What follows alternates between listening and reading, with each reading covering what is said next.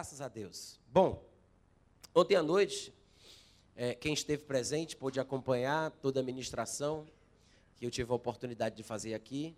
E logo no finalzinho da mensagem, eu cheguei a falar alguma coisa relacionada à boa terra. Quantos estavam presentes que lembram disso? Né? Eu falei sobre a questão do conceito equivocado que temos sobre o que seja a boa terra.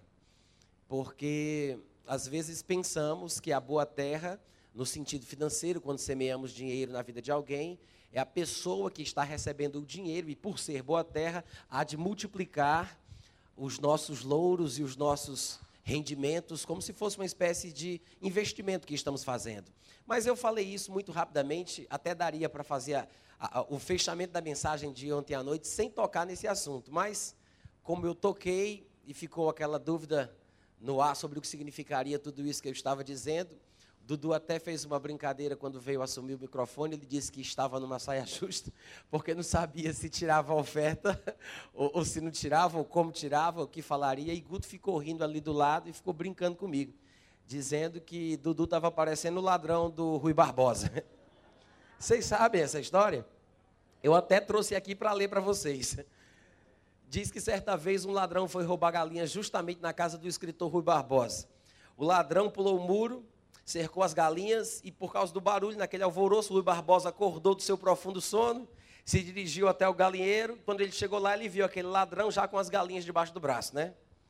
Então Rui Barbosa, se dirigindo a ele, disse: Não é pelo bico de bípede nem pelo valor intrínseco do galináceo, mas por ousares transpor os umbrais de minha residência, se for por mera ignorância, perdoo-te, mas se for para abusar de minha alma prosopopeia, Juro-te, pelos tacões metabólicos de meus calçados, que dar-te-ei tamanha bordoada que transformarei sua massa encefálica em cinzas cadavéricas. O ladrão ficou meio sem graça, olhou assim para Rui Barbosa e disse: Seu Rui, é para levar ou para deixar?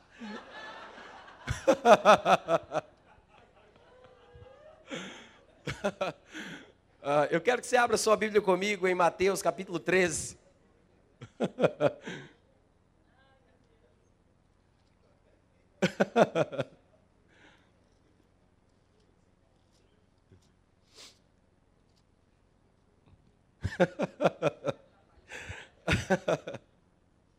Mateus capítulo 13. Todo mundo encontrou? Em Mateus capítulo 13, nós temos aquele texto que fala sobre a parábola do semeador. É exatamente neste lugar é claro que também vamos ver nos outros evangelhos, em Marcos 4, Lucas 8, é, a, as, mesmas, as mesmas palavras, ainda que com um pouco de diferença, mas é a mesma história que é falado sobre a, a parábola do semeador. Eu escolhi Mateus 13, mas você poderia ler em qualquer uma delas. No Novo Testamento é provavelmente o único lugar onde fale sobre a questão da boa terra. No Antigo Testamento até encontramos essa expressão associada no sentido mesmo de plantação, falando sobre as questões lá de Israel, a terra de Canaã e coisas semelhantes. Mas aqui, no versículo 1 do capítulo 13, a Bíblia diz que naquele mesmo dia, Jesus saindo de casa, assentou-se à beira do mar. Grandes multidões se reuniram perto dele, de modo que entrou num barco e se assentou. E toda a multidão estava em pé na praia, e de muitas coisas lhes falou por parábolas. E dizia: Eis que o semeador saiu a semear. E ao semear, uma parte caiu à beira do caminho, e vindo as aves a comeram. Outra parte caiu em solo rochoso, onde a terra era pouca e logo nasceu, visto não ser profunda a terra. Saindo, porém, o sol a queimou. E porque não tinha raiz, secou-se. Outra caiu entre os espinhos, e os espinhos cresceram e a sufocaram. Outra, enfim, caiu em boa terra, diga boa terra, e deu fruto a cem, a sessenta e a trinta por um. Quem tem ouvidos, ouça.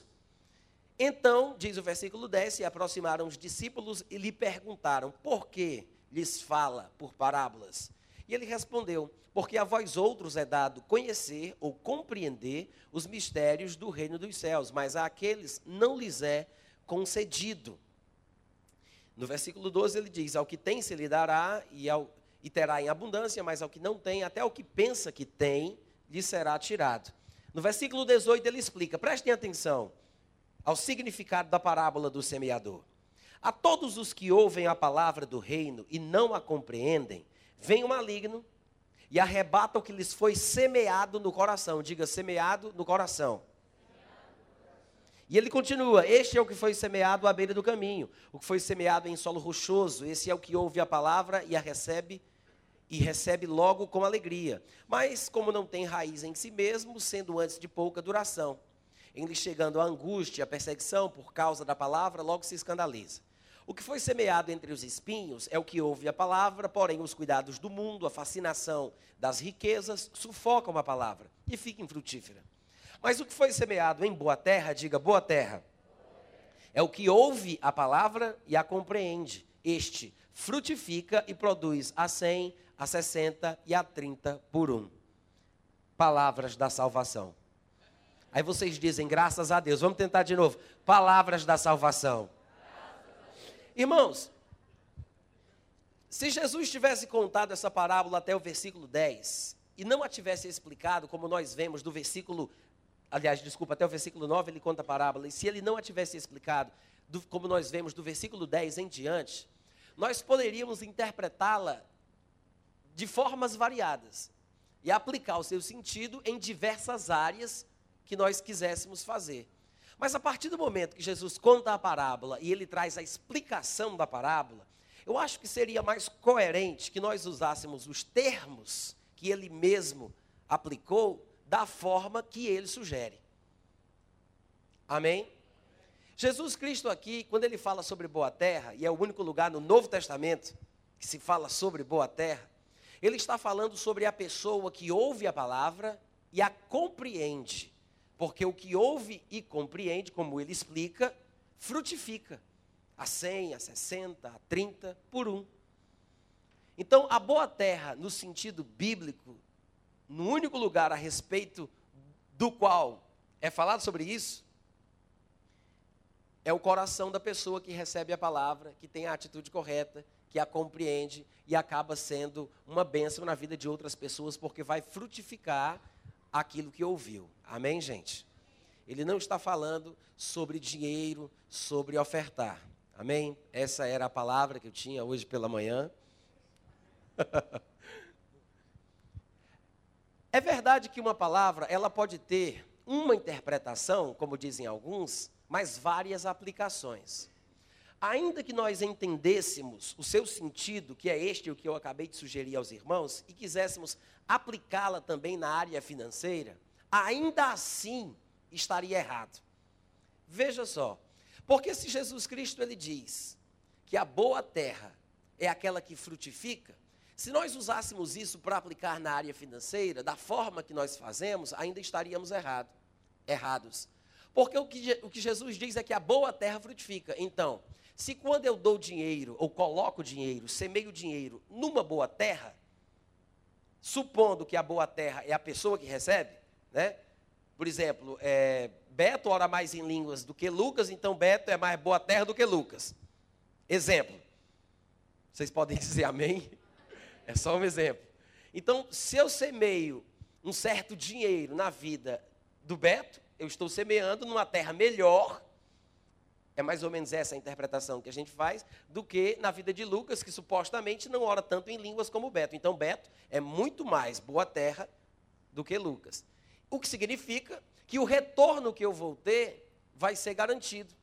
Porque a boa terra frutifica frutos para aquele que semeia nela. Mas quando nós falamos a respeito do dar, do ofertar, se nós nos lembrarmos bem dos princípios bíblicos do Novo Testamento, até mesmo do Antigo, que falam sobre isso, nós sabemos que o retorno para aquele que dá não está relacionado à pessoa que recebe, mas à atitude do doador. Então, o sentido da boa terra, no que diz respeito à semeadura financeira, porque a Bíblia fala sobre semear dinheiro, mas não em boas terras, como nós supomos, mas a semeadura no sentido financeiro está associada à atitude do que dá. Então, a boa terra, na verdade, no sentido financeiro, está associada à atitude de quem dá e não da qualidade da vida espiritual de quem recebe. Se nós fôssemos usar a expressão boa terra no sentido de semeadura financeira, ainda estaríamos fugindo da argumentação lógica usada por Jesus. Então, nem esta aplicação poderíamos fazer em cima desta parábola. Amém, irmãos? Mas eu sei que nós nos acostumamos tanto a usar expressões que as outras pessoas usam que a gente fala sem pensar. Pensamentos prontos são mais fáceis de passarem para frente, ainda que não saibamos como explicar o que eles significam. Mas quando nós começamos a estudar a palavra de Deus com um pouco mais de interesse e percebemos como as coisas realmente são, irmãos, nós teremos uma vida e um evangelho mais equilibrado e mais eficiente. E as pessoas não terão motivo para zombarem de nós ou escreverem livros falando mal sobre a nossa teologia, porque nós temos coerência e consistência doutrinária. Então é importante a gente considerar as palavras da Bíblia, os termos da Bíblia, para que não caiamos em abusos e em exageros, inclusive nessa área tão delicada que é a área financeira. Algumas pessoas empolgadas com essa ideia sugerida sobre a boa terra têm dito coisas absurdas. E eu cheguei a mencionar aqui ontem à noite e eu vou repetir. Eu sei de um ministro de um colega de trabalho da gente, que chegou a dizer numa grande conferência numa certa cidade, não adianta me perguntar, eu não vou dizer nem depois do culto. Mas ele chegou a dizer que se você vai semear dinheiro numa boa terra, você tem que saber se a terra realmente é boa. Porque você não quer desperdiçar o seu dinheiro. E ele disse que boa terra é aquele que frutifica para o reino de Deus, que está ativo no ministério, que é ungido, que trabalha bem, como por exemplo, aquele vaso que vos fala. E ele disse que, por exemplo, quando você dá dinheiro para um pobre, você não está semeando em boa terra, porque afinal de contas, um miserável, um esmoléu, um pobre, coitado, não é boa terra. Ele não vai trazer para você uma renda garantida. Quando você der o seu dinheiro para um pobre, ele disse: considere perdido. Você deu, está dado, acabou, se você fez uma boa ação, amém. Agora, você quer ter o dinheiro de volta, meu irmão? Quer cem vezes mais? É assim que o povo faz. É assim que o povo conduz os outros ignorantes através de argumentações que parecem ser bem coerentes, é muito bonito, mas não é bíblico. Porque pensar desta forma sobre um pobre é irresponsabilidade da nossa parte. Porque o que a palavra de Deus fala, irmãos, a respeito do pobre, do órfão, da viúva, dos necessitados, é muito mais do que você imagina. E não venha me dizer que não existe recompensa na vida de uma pessoa generosa. Não venha me dizer que Deus, ele não faz, ele não agracia a vida de uma pessoa bondosa. A Bíblia fala que Deus até mesmo se alegra com o justo que cuida dos seus animais. E está escrito em Provérbios capítulo 19, versículo 17, que aquele que se compadece do pobre empresta a Deus, e ele vai pagar este benefício. Então não vem dizer para mim que colocar dinheiro na vida de um pobre é jogar dinheiro pelo ralo, ou colocar dentro de uma descarga e puxar a cordinha. Dá descarga. Dentro do vaso e dá descarga. Porque a palavra de Deus ensina exatamente o contrário.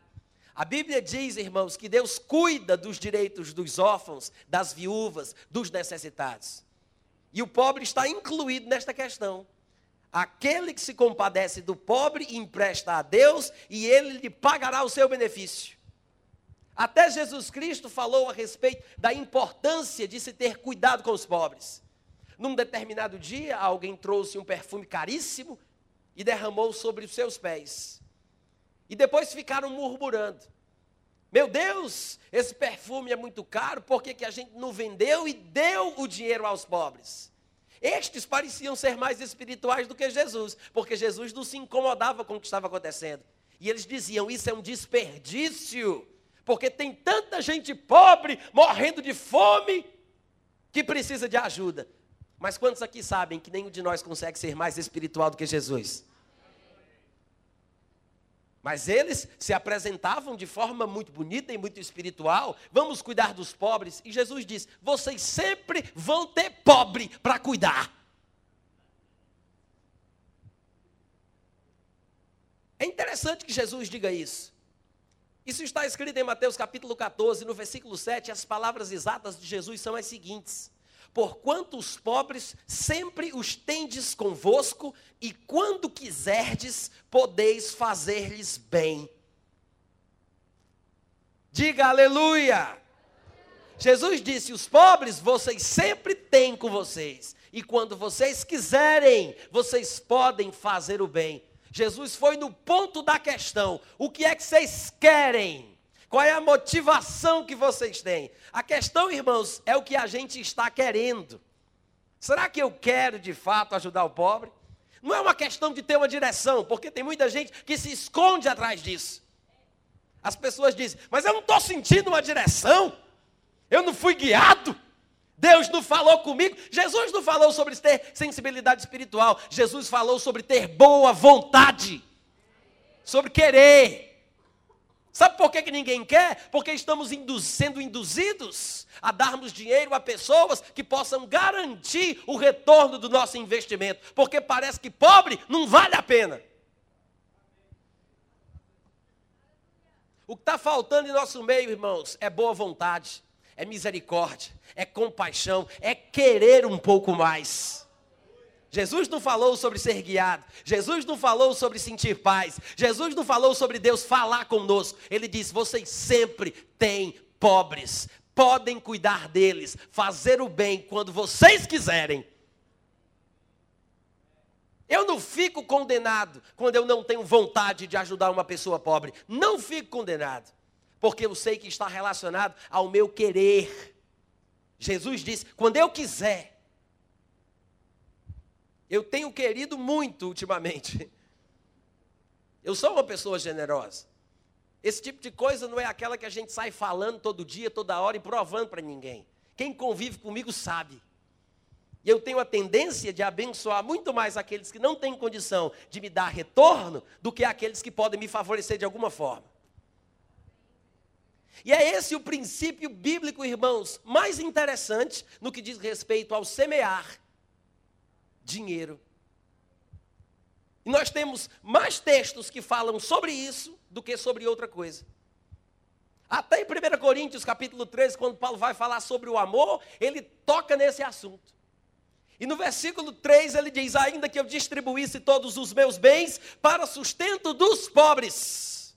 Falando de amor. E nós sabemos que o amor é o único mandamento que nos foi deixado, é a marca do crente da nova aliança, é a natureza nova que Deus nos concedeu. E ele diz: ainda que eu distribuísse os meus bens entre os pobres, para sustento dos pobres, ainda que eu entregasse o meu corpo para ser queimado, se não tivesse amor, nada disso me aproveitaria. Ele compara a boa ação de sustentar os pobres com o amor de Deus. E ele diz: ainda que eu fizesse isso se eu não tivesse amor. Sabe por quê? Porque supostamente quem tem amor faz isso.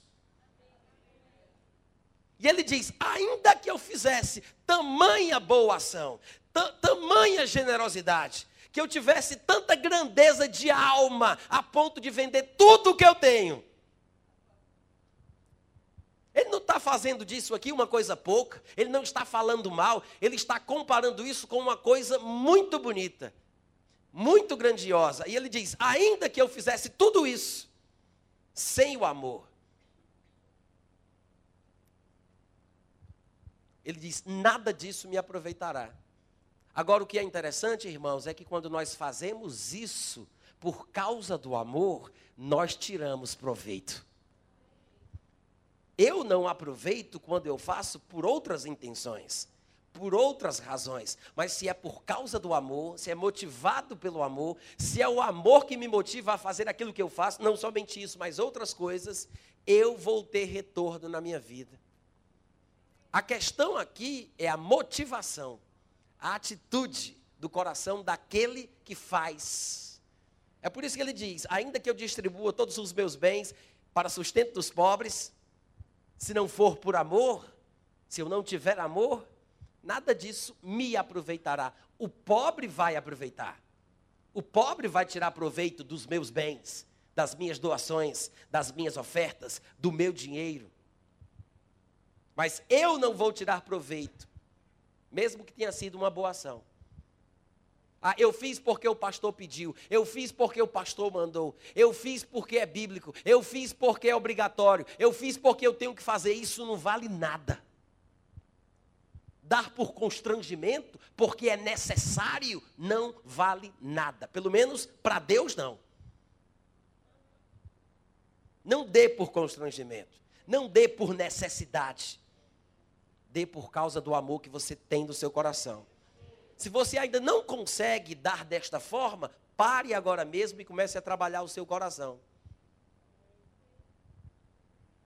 Porque você não vai tirar proveito daquilo que você está fazendo se você não está dando com a atitude correta. E eu me lembro que quando Paulo foi chamado para o ministério, e ele foi se encontrar com os líderes da igreja em Jerusalém, ele menciona isso em Gálatas capítulo 2, versículo 9 e 10. Ele diz: E quando eles conheceram a graça que me foi dada, Tiago, Cefas e João, que pareciam ser as colunas da igreja em Jerusalém, deram a mim a Barnabé as destras da comunhão para que nós fôssemos aos gentios e eles à circuncisão, recomendando-nos somente que nos lembrássemos dos pobres. O que também procurei fazer com diligência. Você acha mesmo que o pobre não é, aspas, boa terra? Alô? A Bíblia diz que a única recomendação que Paulo acatou e fez questão de mencionar, porque ele diz: eles não me acrescentaram nada, no sentido de doutrina, nada, no sentido teológico, nada, de experiências com Deus, nada. Mas tem uma coisa que eu preciso dizer: eles nos lembraram, eles disseram para não nos esquecermos dos pobres, e ele diz: e eu procurei fazer isso com diligência.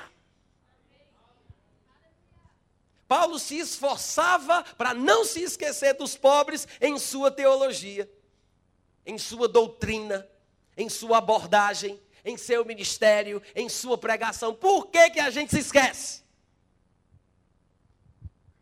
Por que, que a gente tem abandonado princípios tão elementares do Evangelho de Cristo? Porque temos sido influenciados por pensamentos que não se baseiam na palavra de Deus, que não estão fundamentados na verdade das Escrituras. Esse é o fato.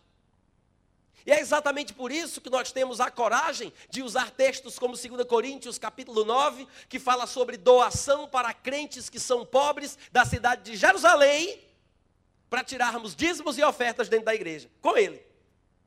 Abre comigo em 2 Coríntios, capítulo 9.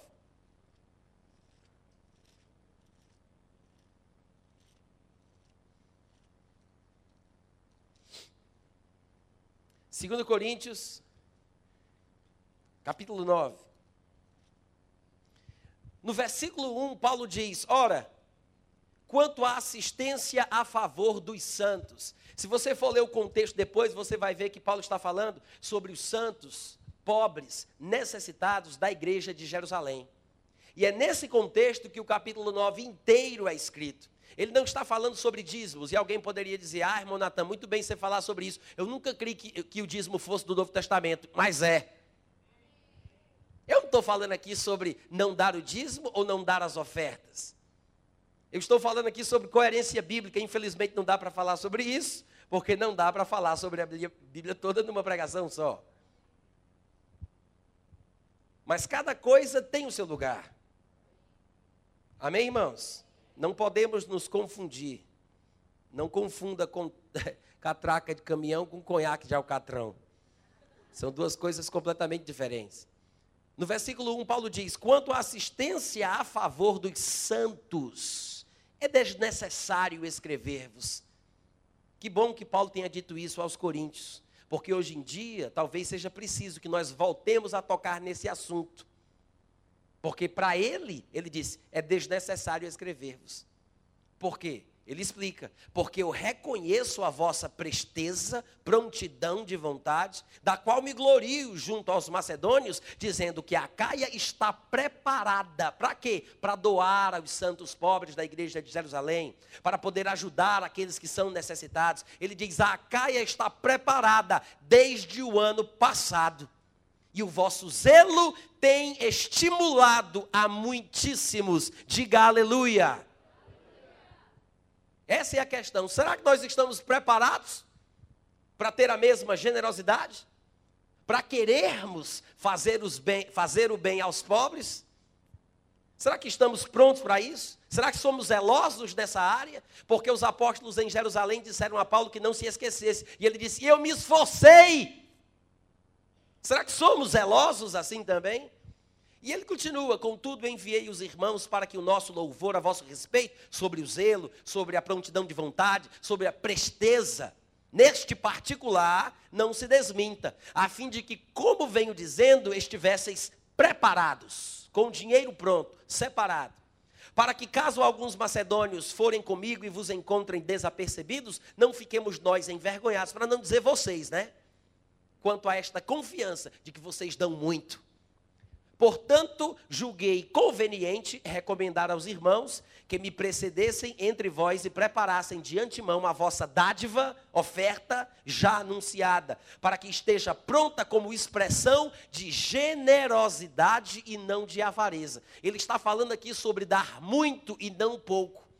Quando ele fala sobre expressão de generosidade e não de avareza, ele está falando que esta oferta que vai ser dada seja abundante seja muita e não pouca. E isto afirmo: aquele que semeia pouco, pouco também ceifará. Aquele que é generoso, ceifará muito. Aquele que é avarento, ceifará pouco. É isso que ele está dizendo em contexto. Que a oferta seja uma expressão de generosidade e não de avareza. E isto afirmo: quem for generoso, quem for avarento, esse é o princípio.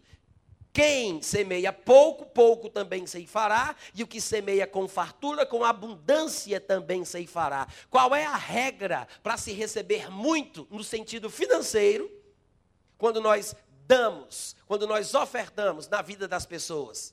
É que as pessoas que recebem sejam boa-terras, sejam ministros frutíferos, sejam cheios do Espírito Santo, tenham um ministério teologicamente coerente. É esse o princípio que garante que eu receba uma, uma boa, um bom retorno? Não. O princípio de se receber de volta aquilo que nós semeamos financeiramente está associado à nossa generosidade. Você pode observar claramente que ele não está falando sobre dízimos na igreja ou sobre sustentar a vida dos ministros. E quantos aqui me conhecem e têm acompanhado as coisas que eu ensino, sabem que eu não estou falando contra o sustento financeiro dos ministros na igreja no Novo Testamento. Eu sou um dos defensores mais assíduos, mais ferrenhos desta questão. Eu falo sobre isso abertamente. Entre no meu site e você vai ver. A primeira mensagem da lista das pregações de áudio é falando sobre isso em três partes. Ontem mesmo aqui eu mencionei que Paulo diz que sejam considerados merecedores de dobrados honorários aqueles que presidem bem, com especialidade, aqueles que se afadigam na palavra e no ensino. Mencionei que o pastor ele deve fazer o seu trabalho não por sórdida ganância, o que deixa implícito que envolve uma remuneração, uma recompensa financeira, um salário, mas que esta não deve ser a motivação pela qual ele está no trabalho do ministério. Existe sim um sentido bíblico para sustentar o ministro, para sustentar a obra da igreja, a causa do Senhor, e também há uma recompensa para isso. Há textos que mostram isso no Novo e no Antigo Testamento. A questão, irmãos, é nós termos consciência daquilo que nós estamos fazendo quando citamos textos da Bíblia para fazer alguma coisa. Eu posso até usar 2 Coríntios capítulo 9 para falar sobre o ofertório no momento que nós vamos dar para a causa de Deus, mas desde que eu saiba o que eu estou fazendo, porque o princípio da doação é o mesmo em todos os aspectos. Há pelo menos três tipos de doações classificadas na palavra de Deus: a esmola, o dízimo e a oferta porque o dízimo também é uma doação. Só que é uma doação de valor previamente estabelecido. O dízimo foi, na época da lei, obrigatório, mas mesmo naquela época, eles eram obrigados a dar voluntariamente.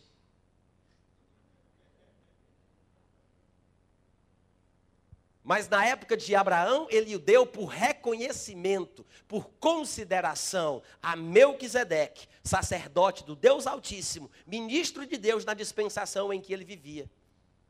Este é o sentido principal do dízimo.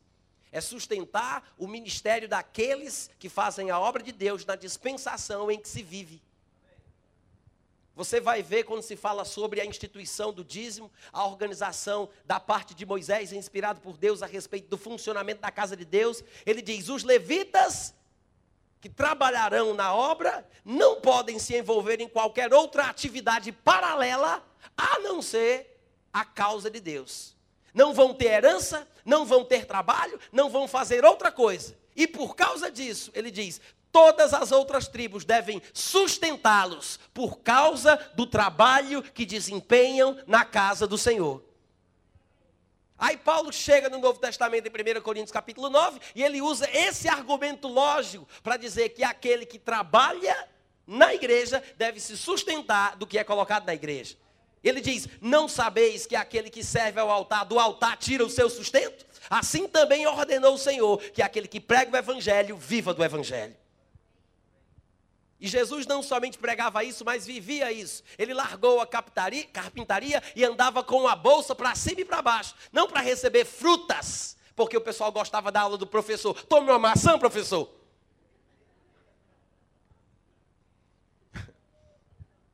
para receber dinheiro. E a Bíblia ainda menciona o calibre das pessoas que sustentavam ele com as suas fazendas, citando que uma determinada mulher de uma pessoa muito importante estava com ele, sustentando, apoiando, investindo. Eu não estou falando aqui, irmãos, que não é bíblico ofertar na obra, na causa, que não devemos dar dinheiro para sustentar os ministros, muito pelo contrário, devemos fazer isso e cada vez mais. Porque quem vai investir e patrocinar o avivamento que nós esperamos que exista na cidade de Guarulhos, que vai virar de cabeça para cima, não é a Brama, não é a Souza Cruz, são aqueles que dizem que acreditam nessa palavra.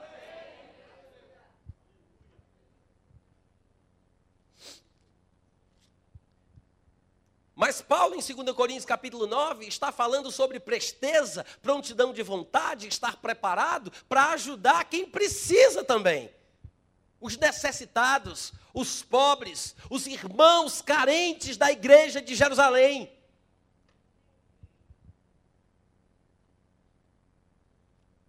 E ele diz, no versículo 7, cada um contribua segundo tiver proposto no coração. Já parou para pensar sobre isso? Cada um contribua segundo tiver proposto no coração. Talvez o que nos falte é propósito no coração de ajudar gente pobre, de ajudar os necessitados, de ajudar quem precisa. E ele diz: cada um contribua segundo tiver proposto no coração, não com tristeza porque está dando, triste porque o dinheiro está saindo da minha mão, ou porque existe uma necessidade e você se vê constrangido a ter que ajudar quase de forma obrigatória. Ele diz: por que eu não devo fazer isso? Porque a nossa preocupação número um em todas as coisas que fazemos é aquilo que agrada o coração de Deus. Porque Deus não ama quem dá por causa de constrangimento. Deus ama a quem dá com alegria. Dar com alegria, irmão, significa que a pessoa está dando em fé que a pessoa sabe que Deus considera. A pessoa tem consciência que aquilo é da vontade de Deus.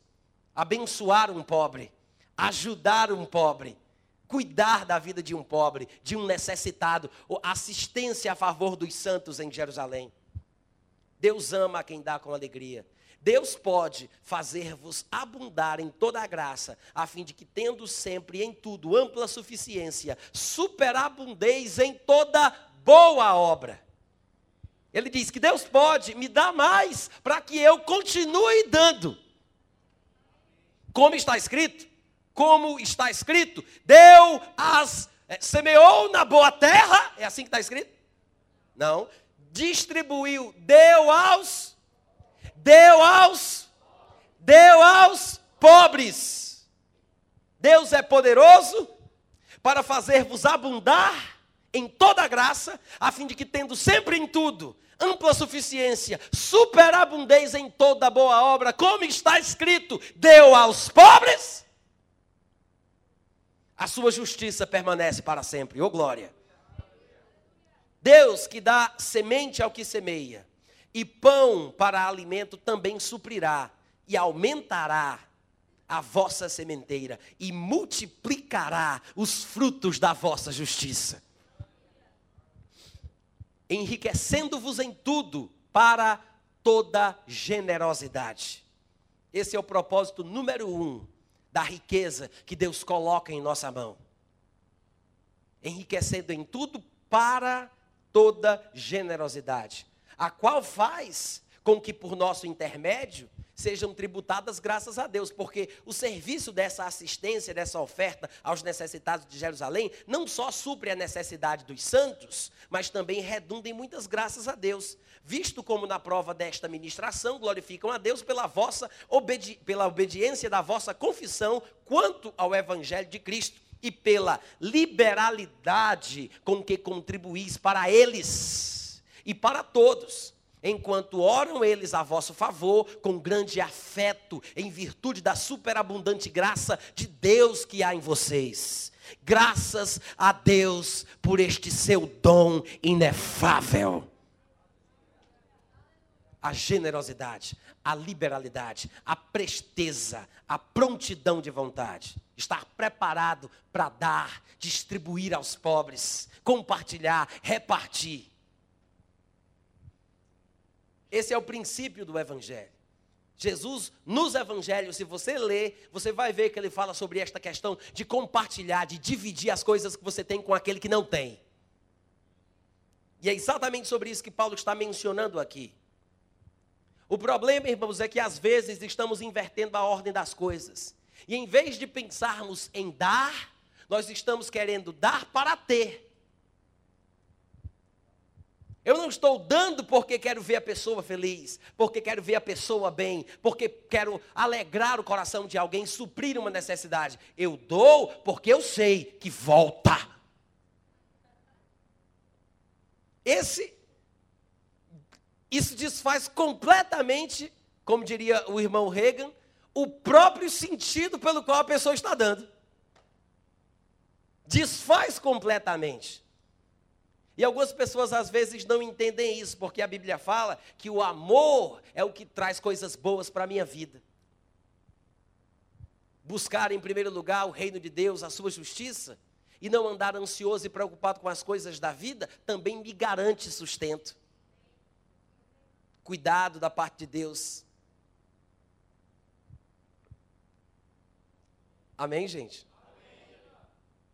A Bíblia diz Seja a vossa vida isenta de ganância, sem avareza, contentando-vos com o que tendes, porque Deus disse: Eu não te deixarei, nem te desampararei. Por isso devemos afirmar confiadamente o que pode fazer contra mim o ser humano. Olha só que coisa interessante, diz o autor de Hebreus no capítulo 13, no versículo 5 e 6. Ele diz: Seja a vossa vida sem avareza, contentai-vos com as coisas que tendes. Cada um de nós, irmãos, tem alguma coisa pela qual se alegrar e dar graças a Deus. Talvez não tenhamos tudo o que queiramos. Talvez não tenhamos as coisas que outras pessoas que estão ao nosso lado possuem. Talvez não tenhamos tanto quanto outros, mas cada um de nós tem alguma coisa pela qual ser grato. O problema é que o crente tem uma capacidade fenomenal de inverter o sentido bíblico das coisas. E enquanto a Bíblia diz para que nós estejamos contentes com o que temos, nós estamos tristes por causa do que falta. A Bíblia diz: contentai-vos com o que tendes, e estamos tristes por causa do que falta. Alô?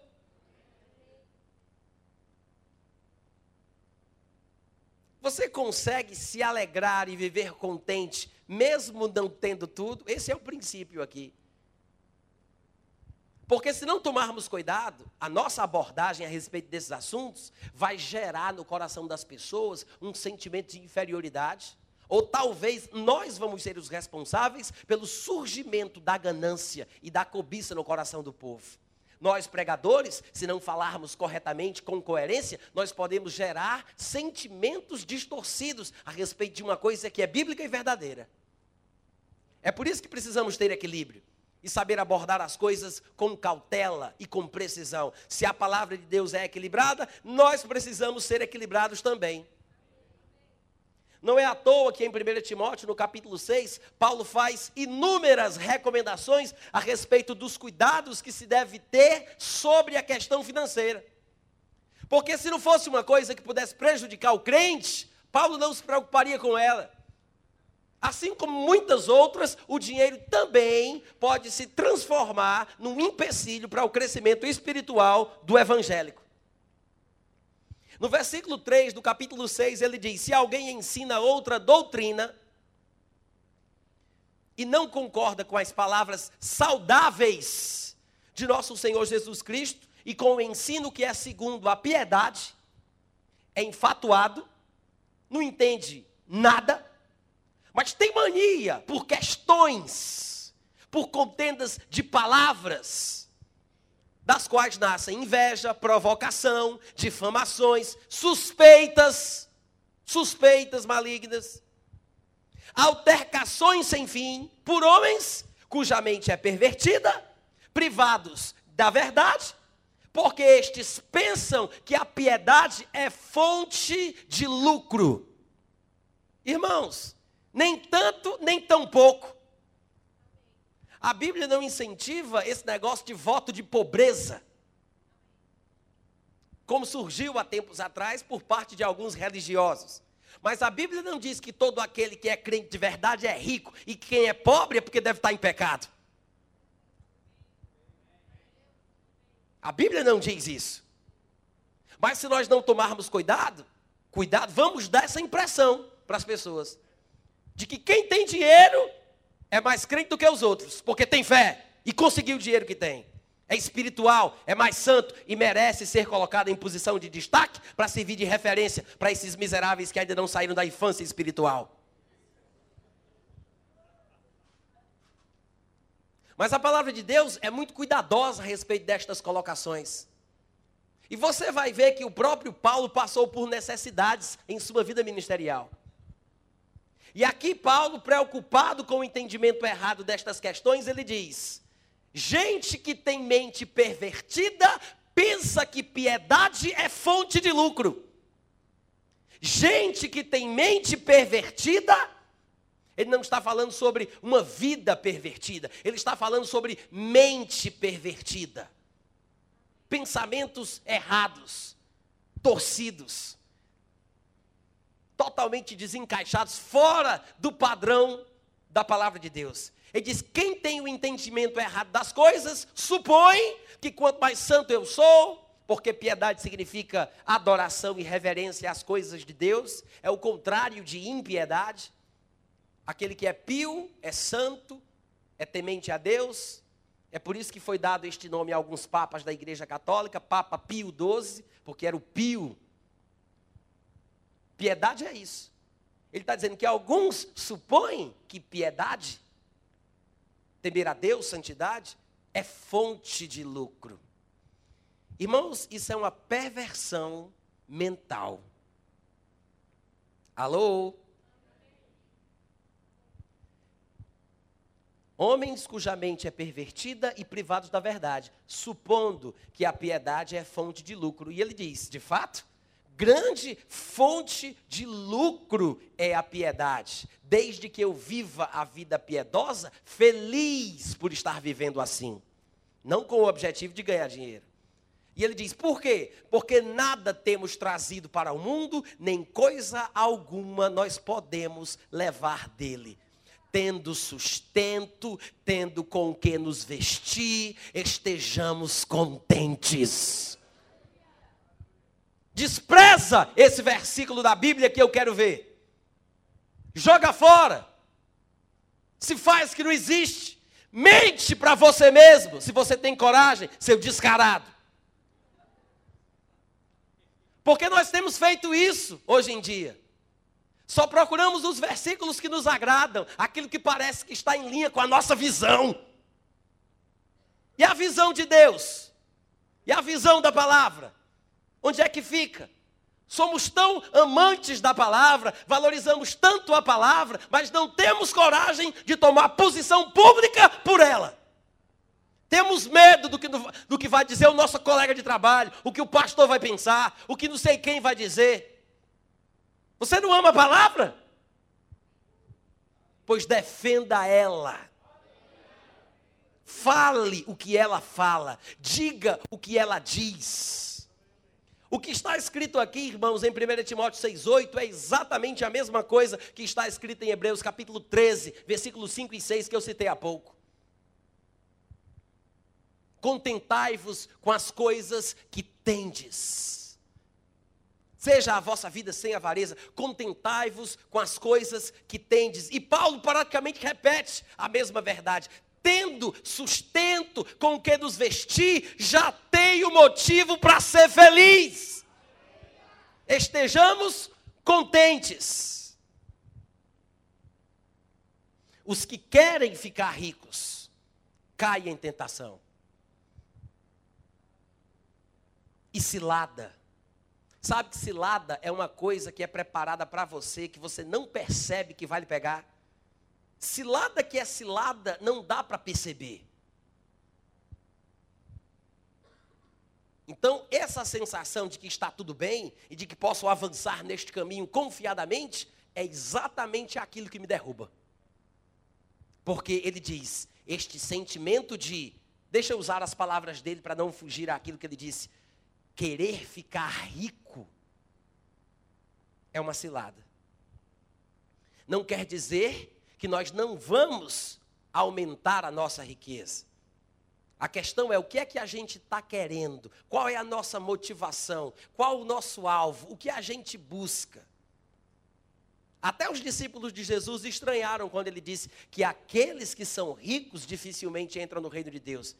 Todos os discípulos de Jesus estranharam estas palavras e perguntaram: então quem é que vai poder se salvar? Porque todo mundo quer ter dinheiro. Aí Jesus explica: aqueles que confiam nas riquezas, o querer ficar rico, ele acaba me dando este sentimento de poder, de superioridade, de controle. E eu acabo perdendo a benção, porque o meu coração endurece e eu olho as pessoas de cima para baixo. Quantos aqui sabem que eu estou falando a verdade? Se não fosse assim, Paulo não tocaria nesse assunto e, na sequência do raciocínio, ele não exortaria aos ricos do presente século que não sejam orgulhosos. Versículo 17. Então ele continua no versículo 9: Os que querem ficar ricos caem em tentação e cilada, e em muitas concupiscências insensatas e perniciosas, as quais afogam os homens na ruína e perdição. Porque o amor do dinheiro, não o dinheiro em si, como todo mundo já sabe, mas o querer ficar rico, que é o amor do dinheiro, é a raiz de todos os males. E alguns, não todos, mas alguns, nessa cobiça, em querer ficar rico, no amor do dinheiro, se desviaram da fé estavam na fé, mas perderam o caminho, se desviaram da fé e a si mesmos se atormentaram com muitas dores. Tu, porém, homem de Deus, foge destas coisas. Ele não está falando para fugir do dinheiro. Ele disse: foge destas coisas, que são cobiça, amor e querer ficar rico. Cobiça, amor do dinheiro e querer ficar rico. É para fugir destas coisas. E no versículo 17, dando ainda sequência ao seu raciocínio a respeito do assunto, ele diz: e quanto aos ricos da igreja, ele não está falando sobre os ricos do mundo. Algumas pessoas poderiam entender errado quando ele diz no versículo 17: exorta aos ricos do presente século, pensando que Paulo estaria falando sobre os ricos que não são da igreja, sobre os ricos que não são crentes. Mas não é isso que Paulo tem em mente. O que ele quer dizer aqui é que a riqueza deste mundo é passageira. Então ele faz uma comparação com a riqueza secular e a riqueza eterna. Então ele diz que os crentes que são ricos de acordo com os padrões do mundo, porque a palavra riqueza pode ser aplicada no sentido físico e no sentido espiritual. Então ele diz: avisa aos ricos, exorta aos ricos, até porque, irmãos, não era para o povo do mundo que Paulo estava escrevendo. Ele estava escrevendo a Timóteo para tratar com o povo da igreja. E ele diz: exorta aos ricos do presente século que não sejam orgulhosos, porque essa é uma tendência daqueles que confiam nas riquezas. Então ele diz: avisa, exorta, encoraja eles a terem cuidado com isso. E nem depositem a sua esperança na instabilidade da riqueza, mas em Deus, porque é Ele que tudo nos proporciona ricamente para o nosso prazer. E que os ricos Pratiquem o bem, sejam ricos, sim, de boas obras, já que tem muito, que dê muito, que seja generoso em dar e esteja pronto a repartir. Se você não se considera rico, e se você está querendo ficar rico, a primeira coisa que você tem que entender é que você vai ter que ter as características que Paulo demonstra do versículo 17 ao 19. Você tem que ser rico de boas obras, você tem que estar pronto para praticar o bem, você tem que ser generoso quando for dar, e você tem que estar preparado, pronto para repartir o que você possui. Se você não está pronto para repartir, você não está pronto para ser rico como crente. Não está pronto. Que acumulem para si mesmos tesouros, sólido fundamento para o futuro. Falando da comparação, mais uma vez, da vida presente e da vida futura, da riqueza deste presente século e da, vida, e da riqueza do mundo que há de vir, a fim de se apoderarem da verdadeira vida. Amém, irmãos? A Bíblia fala sobre o cuidado que nós devemos ter nesta área. E a Bíblia fala também sobre sermos generosos para com todos, não apenas para com os pobres. E uma das passagens onde Paulo talvez junte, de uma forma bastante simples, mas ele toca nesse assunto de dar a todos, ser bom para com todos, generoso para com todos, seja Gálatas capítulo 6. Porque ele fala a respeito de semearmos na vida daqueles que instruem a palavra, daqueles que nos abençoam com a ministração da palavra, e fala sobre dar de forma geral para todas as pessoas que possam contar com a nossa ajuda. Ele diz no, em Gálatas capítulo 6, versículo 6: E o que está sendo instruído na palavra, faça participante em todas as coisas boas aquele que o instrui. Não vos enganeis, meus irmãos, Deus não se deixa escarnecer. Pois tudo o que o homem semear, isso também ceifará. Porque quem semeia na sua carne, da carne ceifará a corrupção, mas quem semeia no espírito, nas coisas espirituais, do, do espírito ceifará a vida eterna. E não nos cansemos de fazer o bem, porque a seu tempo ceifaremos, se não houvermos desfalecido antes da manifestação da bênção. Então, enquanto temos oportunidade, façamos bem a todos, principalmente aos da família da fé. E em Filipenses, no capítulo 4, para terminar, Paulo fala a respeito da importância do cuidado da igreja para com aqueles que ministram a palavra. Mais uma vez, ele toca nesse assunto, só que agora ele entra um pouco mais profundo nessa questão. E ele faz declarações, irmãos, importantíssimas. verdade salutar para todo crente a respeito dessa área financeira, a respeito desta participação do investimento na obra de Deus. E ele toca no assunto abordando dois aspectos: o aspecto ministerial, por parte dos ministros, e o aspecto da membresia, por parte do povo que recebe as ministrações. Em Filipenses, no capítulo 4, no versículo 10, ele diz: Alegrei-me como ministro, como é, é, como trabalhador do reino, consagrado ao ministério, que vive disso, alegrei-me sobremaneira no Senhor, porque agora, uma vez mais, renovastes a meu favor o vosso cuidado. Não pense que ele está falando sobre outra coisa. Ele está falando sobre dinheiro, sobre doações, sobre donativo, sobre ofertas, sobre o cuidado com a vida física de Paulo, o sustento de Paulo. Ele não está falando sobre as orações que os filipenses fizeram por Paulo. Preste bem atenção ao contexto. Ele diz: Alegrei-me sobremaneira no Senhor, porque agora, mais uma vez, renovastes a meu favor o vosso cuidado, o qual também já tinhais antes, mas vos faltava oportunidade. Digo isto não por causa da pobreza ou da necessidade que eu esteja enfrentando, porque eu, como ministro, aprendi a viver contente em toda e qualquer situação. Eu sei, Paulo disse, coisa que alguns de nós estamos precisando aprender. Ele disse: Eu sei estar humilhado, como também sei ser honrado. De tudo, em todas as circunstâncias, já tenho experiência, tanto de fartura como de fome, assim de abundância como de escassez. É por isso que eu quero dizer uma frase que no futuro muitos não entenderão e repetirão aleatoriamente: Tudo posso naquele que me fortalece. Muitos de nós dizemos isso, mas não sabemos em qual contexto esta frase foi feita. Não sabemos a respeito de que Paulo estava falando.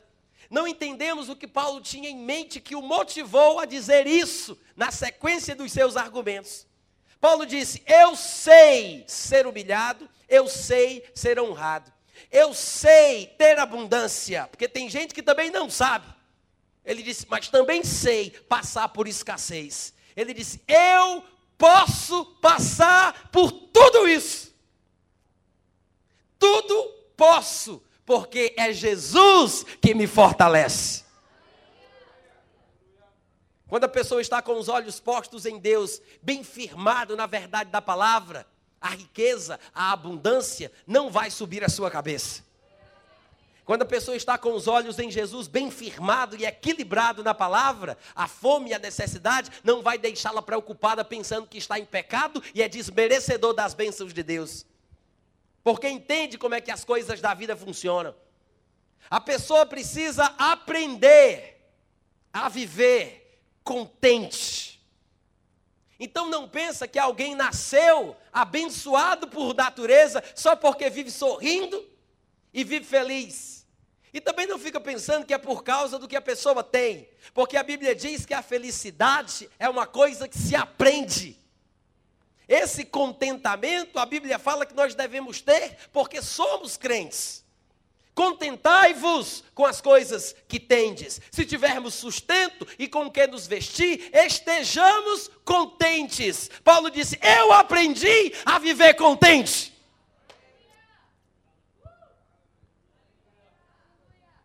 A igreja precisa cuidar bem dos seus ministros precisa assalariar bem os seus ministros. A palavra de Deus no Novo Testamento está cheio de recomendações a respeito desse assunto. É obrigação da igreja cuidar daqueles que ministram a palavra.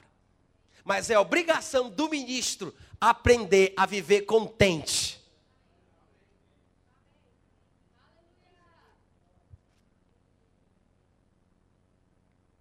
E no versículo 14 ele diz: Todavia fizestes bem, fizestes bem, associando-vos na minha tribulação.